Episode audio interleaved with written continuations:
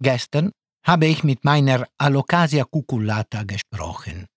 Sie steht in einem Topf in meinem Wohnzimmer. Non ti capisco. Ein Leben lang am gleichen Ort. Das ist doch todlangweilig. Warum habt ihr Pflanzen euch entschieden, euch nicht zu bewegen? Ihr könnt euch nicht einmal Wasser holen? Ich finde immer jemanden, der mir Wasser bringt, hat Alocasia geantwortet.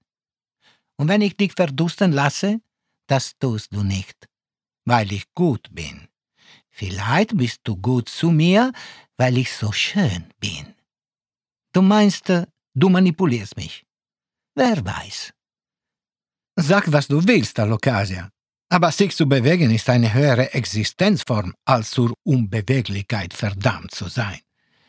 Caro amico, erst nachdem ihr Menschen sesshaft geworden seid, habt ihr angefangen, Städte zu gründen und eure Zivilisation zu entwickeln. Nein, so einfach ist das nicht. Die Spannung, der Widerspruch zwischen Bleiben und Gehen, diese Unruhe ist der Motor unserer Intelligenz und unserer Kreativität. Ihr habt euch für die ewige Unzufriedenheit entschieden. Gratuliere. Besser als nur zu vegetieren. Diese Idee vom Vegetieren habt ihr zwei Beine euch ausgedacht. Wir sagen dazu einfach Leben. Wir leben. Und zwar viel länger als ihr. No, Rosen leben ein oder zwei Tage. Die Blüten, aber nicht die Pflanze. In Hildesheim steht ein Rosenstock, der tausend Jahre alt ist.